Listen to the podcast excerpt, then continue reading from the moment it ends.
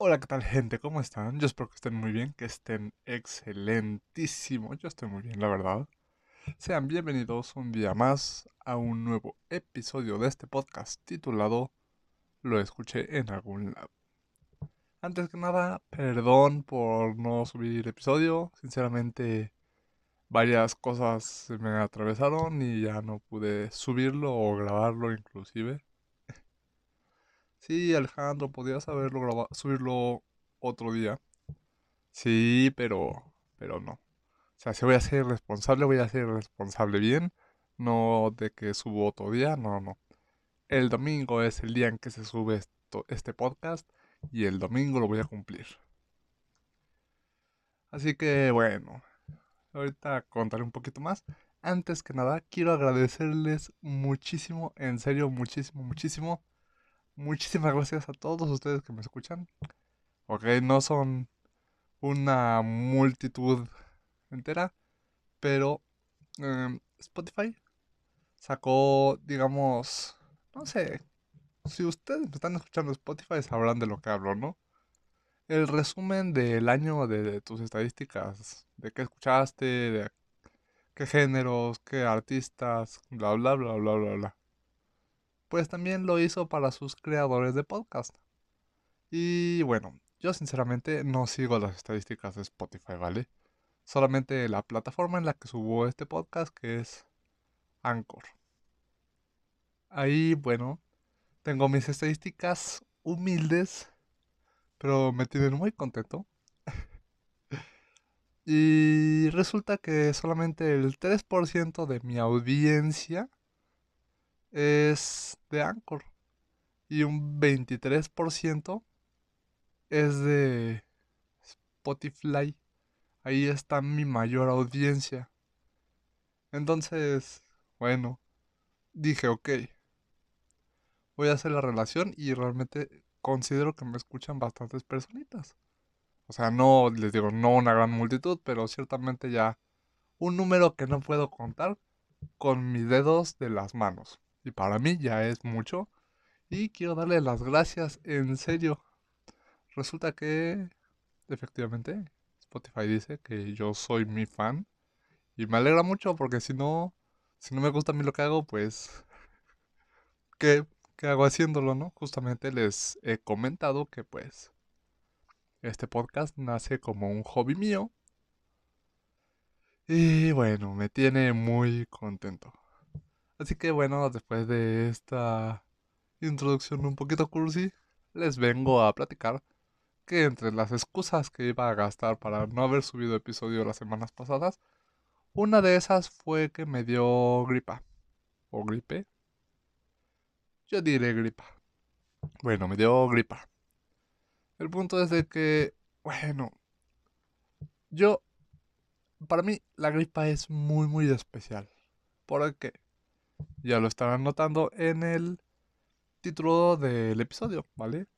Este va a ser un tema un poco personal, pero no importa. yo soy asmático desde los 3 años. Entonces, normalmente yo no me enfermo, o sea, yo tengo buena salud y normalmente cuando me enfermo siempre es de la garganta, más o menos de la garganta es gripa y me afecta a la garganta. Por lo tanto, yo ya sé más o menos qué medicina me van a dar, o sea, para qué cosas. Y efectivamente me dio gripa. Y me dio laringitis. Un antiviral y luego jarabito para la garganta para que no me sintiera mal. Sin embargo, resulta que yo, antes de entrar al consultorio del médico, se me fue la saliva. Y tú dirás, oh, pobrecito hombre, se le fue la saliva. Oh. Pero yo soy asmático. No diré que a todos los asmáticos les pasa, pero en mi caso particular pasa que cada vez que se me va la saliva, debo ponerme en inhalador porque acabo con un bronquiospasmo y suena mi garganta así como... Bueno, en general, la gripa hace que mi garganta suene emita un sonido extraño al respirar que es característico del bronquioespasmo. Pero En esa ocasión, la que iba enfermo de gripa, más aparte que se me fue la saliva, hagan de cuenta, eh, no sé si han visto Hora de Aventura y si no, pues intentaré ser lo más para todo el público. Imagínense que yo fuera un demonio que devoró 20.000 almas y están en mi garganta 20.000 almas en pena diciendo y lamentándose. Pues algo así sonaba al respirar. Entonces el doctor dijo un antiviral, jarabe para la garganta y salbutamol porque bronquiospasmo. Yo decía, sí, pero es que no tengo bronquiospasmo, es solamente porque se me fue la saliva y pues no traigo inhalador porque no lo suelo necesitar de forma cotidiana. Dijo, sí, pretextos, bronquiospasmo y salbutamol. Así que bueno, ese fue el pretexto de la semana antepasada de por qué no subí ahí ni grabé el episodio. Porque andaba con la garganta como si hubiera como si se hubiera abierto un portal en el infierno y sonaban los espíritus torturados de mi voz. Y quería ahorrarles eso en, en la grabación, o sea, si de por sí luego suena como respiro, porque justamente por el asma, luego y luego más en tiempo de frío, suena muy marcada mi respiración, entonces quería ahorrarles esa parte. Eh, bueno, creo que ya les di mucho preámbulo. Eh, perdónenme, gente. Juro que intentaré ser más. Más constante con este hobby. Pero bueno, sin más que decir. Venga, intro.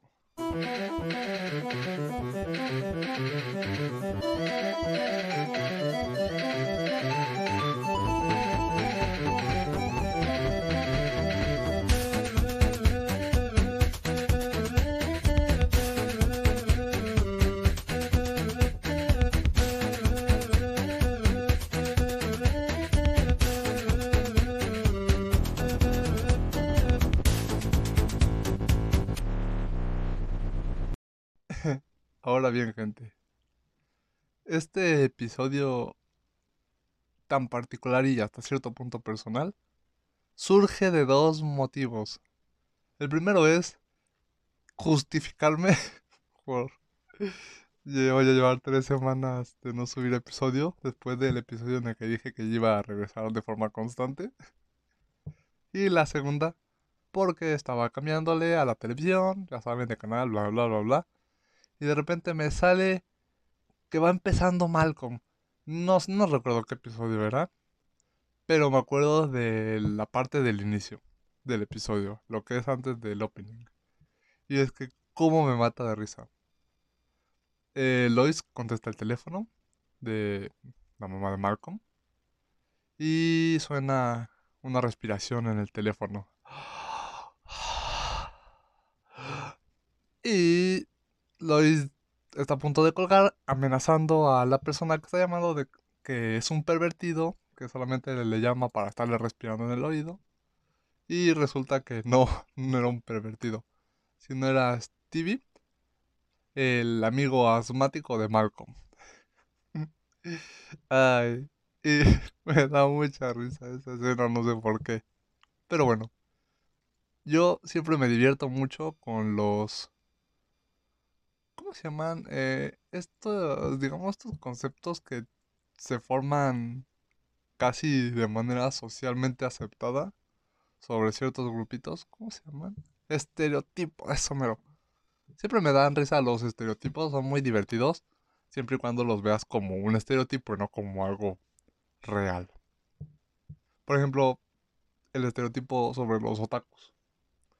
Estos virgo cuevanos que no saben socializar ni bañarse. es muy divertido.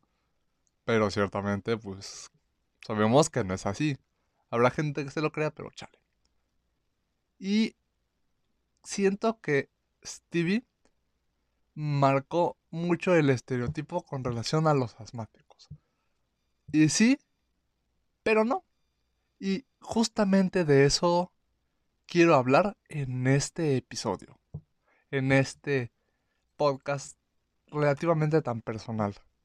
¿Qué es el asma? O sea, hemos visto en diferentes series, películas, tal vez algún personaje ahí que lo único, lo único que tienes que hacer para vivir es comer, bueno, alimentarte, entre eso comida y bebida, dormir y esencialmente respirar cada minuto de tu vida.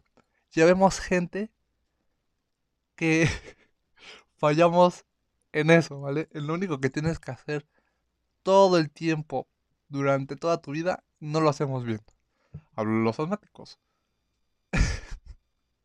Sin embargo, en, por ejemplo, eh, obras como Marco el del Medio, se lleva a un punto bastante exagerado lo que es el asma, mientras que en otras, como por ejemplo la película de Señales, si no la han visto. Ah, no, no, no. Es. ¿Sí se llama Señales? Es una película de. de aliens. Está muy chida, me gusta mucho. Y el niño es asmático. Y creo que lo llevan de bastante buena manera. Así que. si no lo han visto, ahí es una buena recomendación. Y el personajito de ahí. Eh, siento que representa muy bien lo que es un tipo de asma en específico. Pero bueno, ¿qué es el asma, no? ¿O cómo, ¿Cómo actúa el asma? ¿Qué pedo con el asma? Bueno, pues desde mi experiencia personal vengo a explicarles un poquito lo que yo he entendido a lo largo de mi vida. Porque si yo desde los tres años tengo asma y he tenido que lidiar con eso y aprender sobre eso. Para no morirme en el intento de, de esto tan difícil que es respirar. ¿Vale? Ahora bien, todo empieza con las vías respiratorias, ¿no? Imagínense a los pulmones con como una bolsa donde hay un árbol. ¿Vale? Bueno, el aire, ya sabemos el aire que es, y lo encuentras pues en todo tu alrededor prácticamente. Tú inhalas y lo entra el aire pues por tu nariz o si respiras a un porque asmático pues por la boca, ¿no? Desciende por la garganta a través de la laringe y la tráquea. Una vez que pasó esas dos partes llega a los pulmones, ¿vale? Eh, a través de unos tubos, a través de unos sí, tubos como de carne, los cuales llamaremos bronquios. Pero para no hacerlo muy técnico esto, imagínate un árbol. Ya te lo estás imaginando, ¿no? Bien. El árbol, el tronco del árbol son los bronquios. Por ahí sube el agua que absorbe de la tierra, ¿no? A través del tronco del árbol. Y se va. Bueno, no funciona así, pero imaginemos eso, ¿no? Se ramifica el tronco en que en ramas. Pues esas ramas son los bronquiolos. ¿Y qué tienen las ramas? Hojas. Esos. Esos. Esas hojas en los pulmones serían los alveolos. Ahí es donde se da el intercambio de gases, ¿no? Donde llega, eh, se almacena el oxígeno y luego se recoge el dióxido de carbono para expulsarlo. Y así es la respiración, ¿no?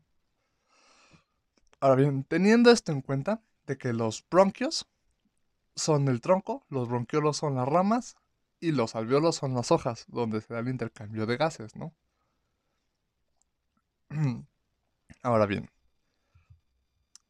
esto, cuando, digamos, el asma provoca, pues, su síntoma característico que es el bronquioespasmo, bueno, ya el nombre te está diciendo por dónde van las cosas, ¿no? Bronquioespasmo. ¿Qué quiere decir esto? Que la musculatura, la mucosa, se estrechan de forma que no pasa el oxígeno, el aire. No, no pasa el aire. O le cuesta muchísimo que pase el aire, ¿no? Un bronquioespasmo como tal y lo estoy leyendo de aquí de una página que me gustó como lo explicaba, es un estrechamiento involuntario de los músculos llamados bronquios. de los tubos que permiten la entrada del aire desde la tráquea hasta los pulmones.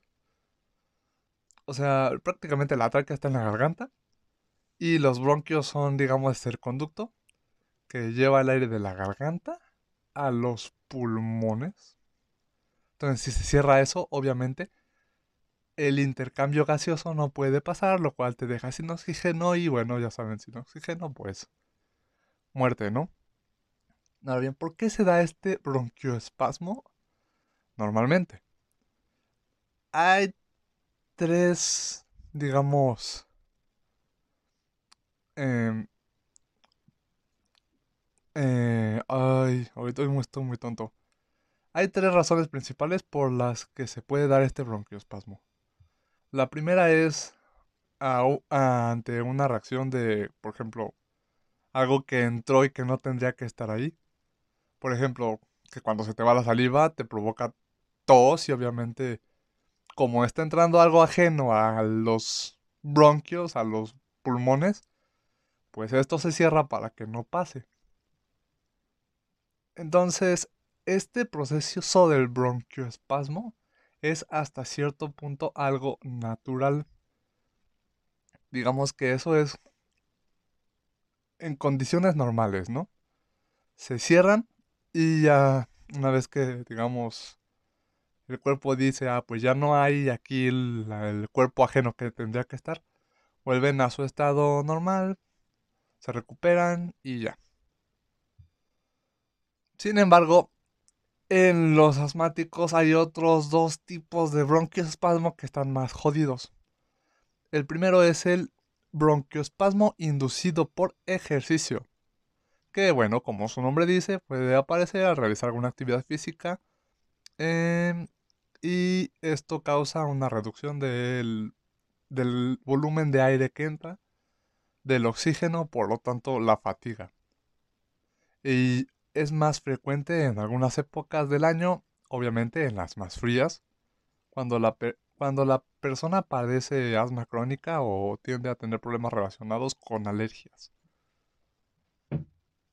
Eh, por ejemplo, yo eh, he notado que cuando están, no sé qué época sea, ¿vale? Nunca me he fijado.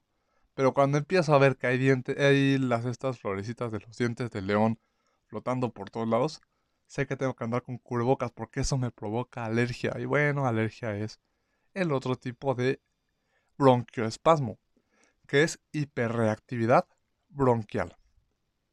Dice, existen algunas personas en las que la mucosa generada por los bronquios reacciona de forma exagerada ante ciertos estímulos que pueden ser comunes para el resto de las personas. La hiperreactividad bronquial puede ser causada por infecciones respiratorias o sustancias del ambiente como polvo, moho, polen, pelo de mascotas o cualquier tipo de humo. También puede estar presente en situaciones como la bronquitis o un simple catarro. ¿Qué quiere decir esto? Eh, las alergias son uno de los factores más comunes del bronquiospasmo en los asmáticos. El otro, la actividad física. Eh, ante la actividad física, eh, yo personalmente he hecho ejercicio toda mi vida, así que digamos que esa parte la controlo mejor. Sin embargo, ante... Conozco gente con asma que ciertamente sí me ha dicho, afortunado tú de que puedes hacer cualquier cosita y estar bien. Yo no puedo dar un trotecito pequeño porque ya tengo el bronquioespasmo suena bien duro y tengo que usar el inhalador para, para quitarlo, digamos, de forma eficiente. ¿Por qué?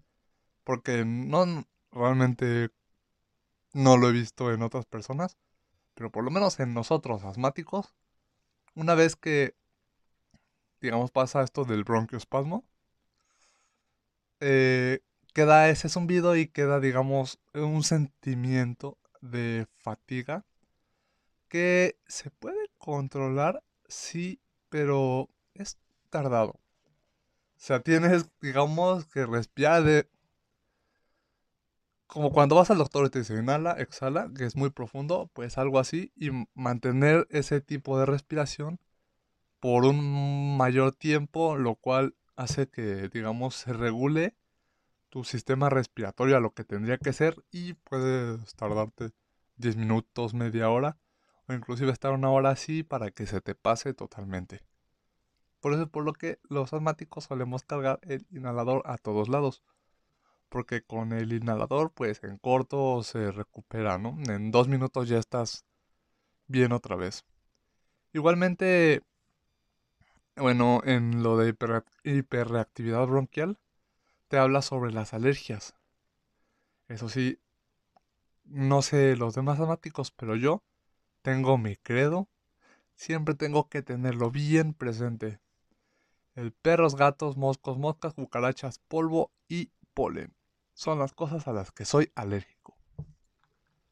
Y tengo que tenerlo muy presente porque, si me acuerdo una vez de chico, me fui en un coche con un buen de peluches. Estaban un poco polvorientos, pero tantos peluches que estaban un poco polvorientos. Se generó el, suficientemente, el suficiente polvo para mandarme al hospital por una crisis asmática. Lo cual fue jodido. También en lo de hiperreactividad bronquial podemos ver que cosas como el humo, ¿vale? Humo no necesariamente tiene que ser por un incendio, puede ser de la carnita asada o incluso de humo de cigarro, que es muy común. Y yo, por ejemplo, sí lo sufro bastante. Que alguien está está fumando cerca de mí y ya de repente, no muy marcado, pero sí tengo el silbidito que creo que le llaman civilaciones, que suena a mi garganta. No, no como le digo que mil almas en penas, en pena, sino más como si tuviera un pequeño árbitro marcando cada que respiro. Algo así. Ay. Igualmente habla en que eh, enfermedades relacionadas al al sistema respiratorio como lo son el catarro simple. Lo que les decía que me pasó hace dos semanas y que pues no pude. Ahora bien, ciertamente todos la padecemos de forma diferente. Como les digo, conozco a alguien que dice que actualmente, siendo adulto, no puede hacer mucha actividad física porque es luego luego ya trae las civilaciones muy marcadas, bronquiospasmo y bla bla bla bla bla bla bla. Cosa que yo, por ejemplo, no es así. En mi caso, yo he hecho ejercicio toda mi vida, por lo tanto mi cuerpo ya está, digamos, acostumbrado a esta actividad física rigurosa y es difícil que llegue a un bronquiospasmo por ejercicio. Normalmente solo queda en civilaciones, o sea, en el zumbidito característico igual de del asmático. O incluso de gente con EPOC, lo he visto. O apnea del sueño también lo he visto. Eh, yo tuve... Bueno, mi asma empezó a los 3 años y más o menos dejé de tener crisis asmáticas alrededor de los 13, 14 años. ¿Qué quiere decir esto? Que sé dormirme, bueno, tuve que dormir muchas veces sentado porque estar acostado ya era jodidísimo. Verán, el... yo lo, lo considero por niveles, ¿vale? El nivel más leve, la reacción más leve que te puede producir el asma es un silbidito en el pecho. Bueno, dicen en el pecho, pero suena más de la garganta. Y quiere decir que pues ya estás excediéndote y le bajes un poquito a lo que sea que estabas haciendo o te cubras, te pongas cubrebocas porque hay algo ahí que tienes que estar cuidando. Lo siguiente es el bronquiospasmo, que ya es cuando ya te cuesta respirar y tienes el silbido que les estoy narrando muy, muy marcado. Y lo tercero ya es una crisis asmática, que es prácticamente el bronquioespasmo, pero ya, o sea, tu vida está en peligro, porque si si están muy cerrados los bronquios y te impiden muy marcado lo que es el respirar. Dirán, oh, ¿cómo se siente una crisis asmática? Pues bueno, yo tengo una forma de describirlo que considero que es muy acertado. Y es que yo recuerdo que una de las peores crisis asmáticas que tuve, eh, al día siguiente estaba adolorido de como la parte de atrás de las costillas, esos músculos que están como en la espalda, pero casi en contacto con las costillas, y en los hombros, sobre todo en los hombros, en los hombros me dolían muchísimo. Imagínense, bueno, por lo que les estoy narrando, claro, es claro que no entra todo el aire y todo el oxígeno que debería entrar a tus pulmones, ¿no? Eso está claro por lo que les he dicho.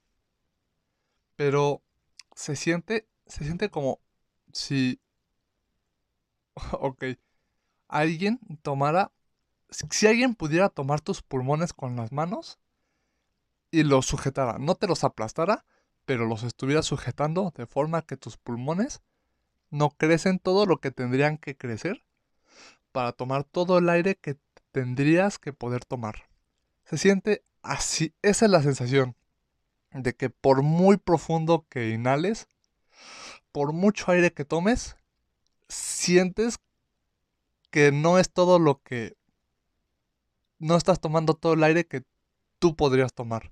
Porque, o sea, tú has respirado toda tu vida, tú sabes cómo se siente cuando tus pulmones están llenos. Y esa sensación no la alcanzas a sentir con la crisis asmática. Sientes, eso es por eso dicen que sientes que te falta el aire.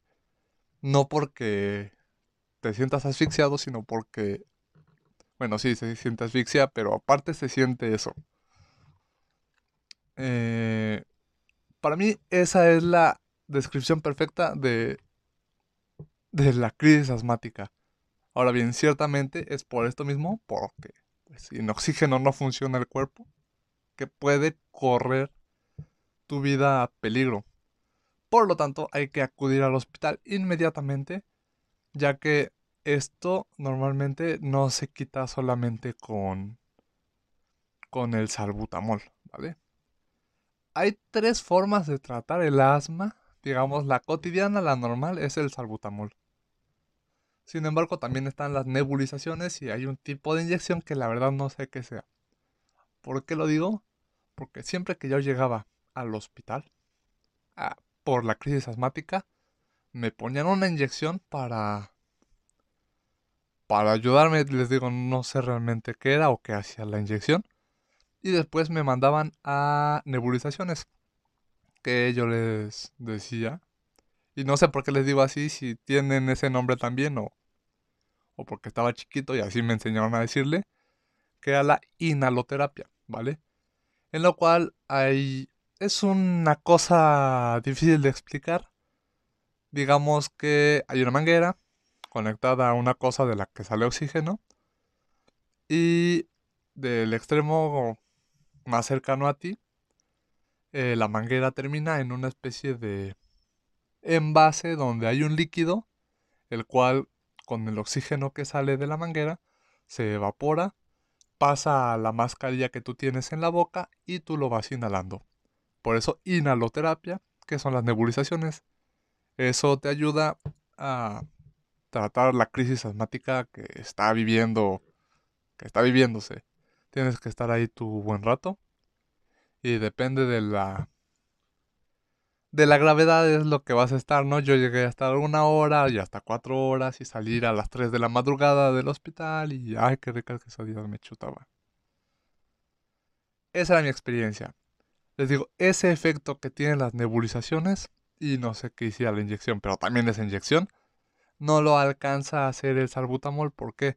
Porque el salbutamol, el inhalador le ves a cualquier asmático, es, digamos, es un polvo, bueno, es un polvo o es líquido, dependiendo de el tipo de inhalador que traiga, el cual se libera en tu boca y tú lo tienes que inhalar y eso ayuda cuando son civilizaciones o es un broncoespasmo así leve son.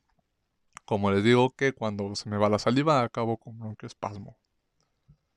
Ya lo de la crisis asmática, como les narré, es algo mucho más difícil de tratar. Ahora bien, también por esto mismo de que les digo que puede ser por ejercicio o por hiperreactividad bronquial, la inflamación en los bronquios no es algo permanente como lo pueden ver con Stevie.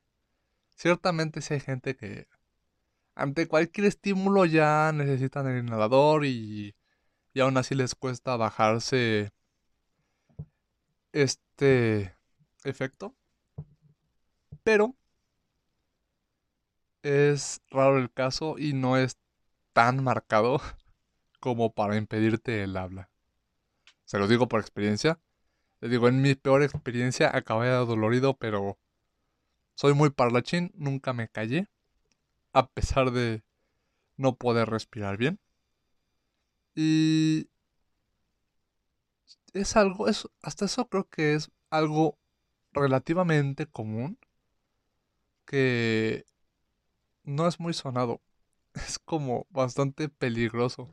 Porque la gente puede desarrollarlo, puede adquirirlo en la niñez, muy temprano, y en la adultez. Y en la adultez es más jodido. No lo digo yo, lo dice la ciencia, ¿vale?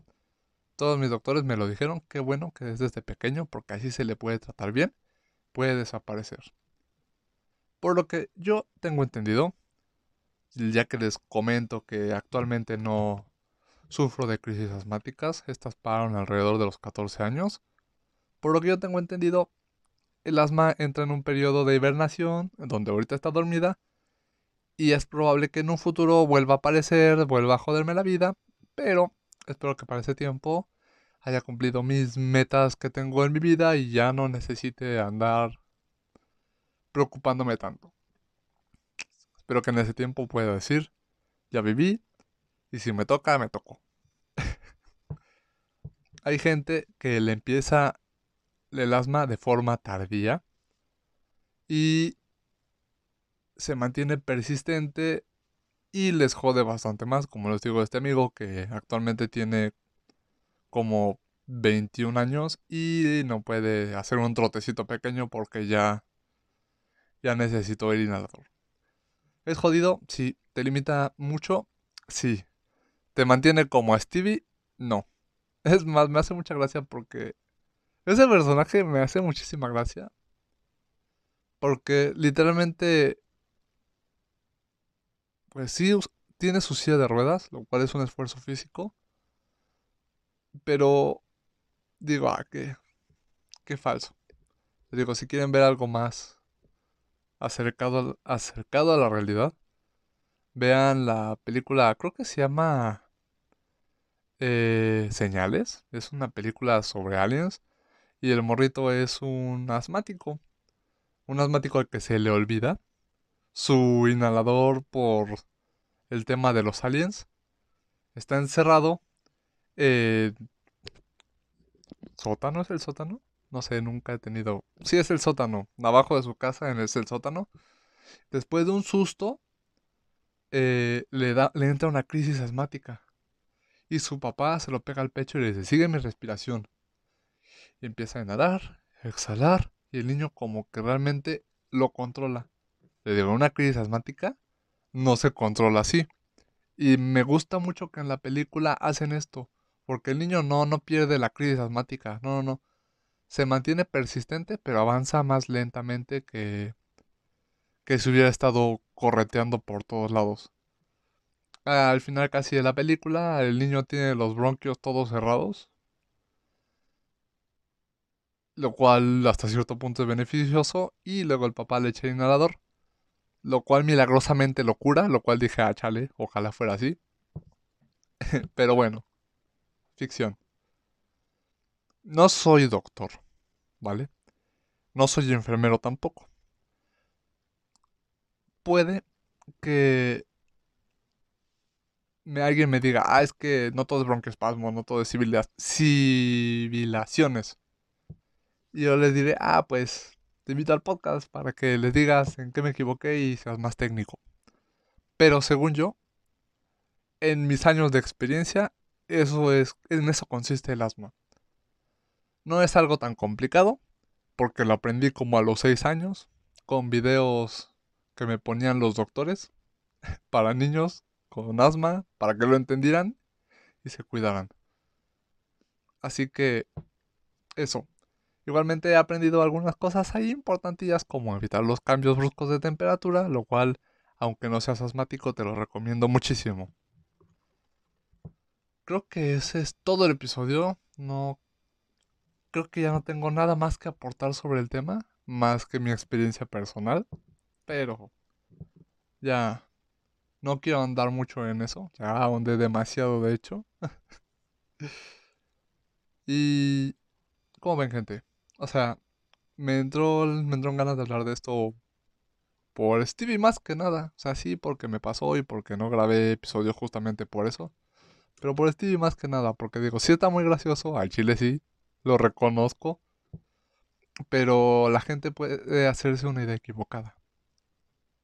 Entonces, si tienen algún amigo que sea soy asmático, en serio, de corazón, si es un amigo muy cercano suyo, tengan salbutamol en su mochila por si las dudas. Por si es como yo, que se confió, no traía inhalador, acabó en el doctor y le dio bronquioespasmo. y lo le echo en la mano. Porque si la mayoría de las veces, bueno, sí, muchas veces no correrán riesgo su vida, pero igual sigue siendo una molestia total. Les digo, nomás imagínense eso, que les aprietan los pinches pulmones a la verga. Eh, ahora sí, gente, Juro, bueno, no juro, aseguro que intentaré ser más constante. Más que nada porque me motivaron mucho las estadísticas estas que salieron de Spotify. Yo no sigo las estadísticas de Spotify. Así que me sorprendió muchísimo. Me dio mucho gusto y me motivó demasiado. Inclusive hasta me dieron ganas de checar cómo es esto de checar las estadísticas de Spotify. Tal vez lo haga. No prometo nada. Pero igual, si me están escuchando de otras plataformas que no sean Spotify o Anchor, eh, pues, qué chido. No sé. No sé qué plataformas sean. Pero me alegra mucho que me estén escuchando. Gente, estoy muy contento. Y bueno, eso es todo. Tengan excelente día. Ya saben, si es muy tarde cuando me están escuchando, que su día sea excelente mañana. Pero confío en que me están escuchando temprano y alcanzo todavía a desearles un excelente día. Eh, soy malo con las despedidas todavía. No sé cómo despedirme chido. Así que, chao gente y ya va a terminar el año. Qué chido. Y si por alguna razón no subiera episodio antes del fin de año, pues felices fiestas pero evitaré que pase eso. Chao, chao.